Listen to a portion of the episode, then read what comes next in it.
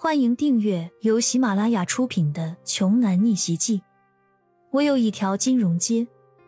作者：山楂冰糖，由丹丹在发呆和创作实验室的小伙伴们为你完美演绎。第二百八十五章。剑石，我可是听说了，你每天都会把我的行踪汇报给庄九啊？难道你希望？我对你来一套你店铺里的这些东西吗？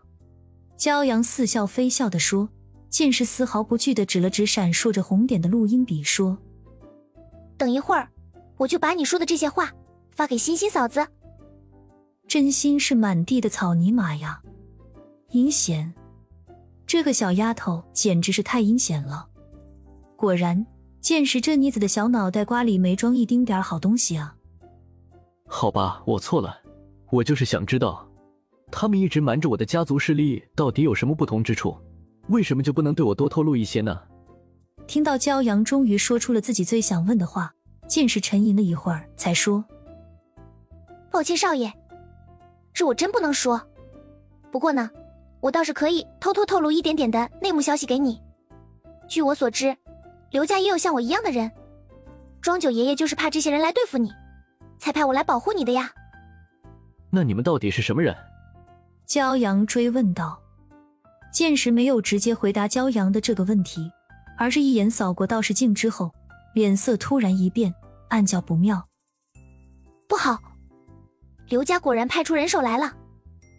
骄阳连忙扭头向后看去，发现一辆黑色的吉普车正紧跟着他们，里面的那两个年轻人正是黄宇博和牛鹏。两人在车里正不怀好意的朝他们坏笑呢，只听黄宇博舔舔嘴唇，邪邪的笑着说：“牛鹏，看来这次收获不小啊！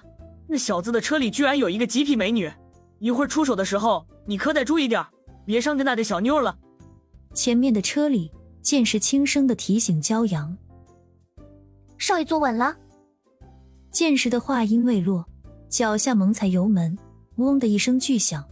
车子就好像发出嘶吼一般，轮胎疯狂的旋转，在高速公路上摩擦起了一阵青烟。骄阳眼睁睁的看着仪表盘的指针从八十迈涨到了一百八十迈。八十，你开这么快，真的没问题吗？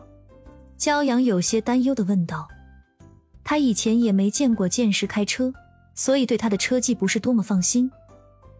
可是转头再看向左手边的剑石时，这个小丫头此刻反倒是显得有些兴奋了，一脸自信的看着前方的路况，对骄阳承诺了一句：“哎呀，少爷，您就瞧好吧，这种小破四轮，我十岁就会开了。”小破四轮这个词是专门对标小三轮说的吗？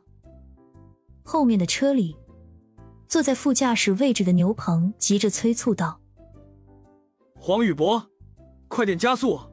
他们应该是发现我们在跟踪了。我知道，那就比一比谁的车速更快吧。说着，黄宇博快速换挡，也将速度提了起来。向剑石和黄宇博两人选择的车子都是手动挡的车，因为从专业的角度来看，自动挡的换挡效率低，动力损失较大。高手之间过招，胜负往往就在这点滴之间。所以。两人事先都比较有先见之明，选择了自动挡。剑石的小手不断的拨动档位，脚下也是疯狂操作着。黄宇博咬得很紧，两辆车的距离只有两三米。前面是几万，减速啊！快减速！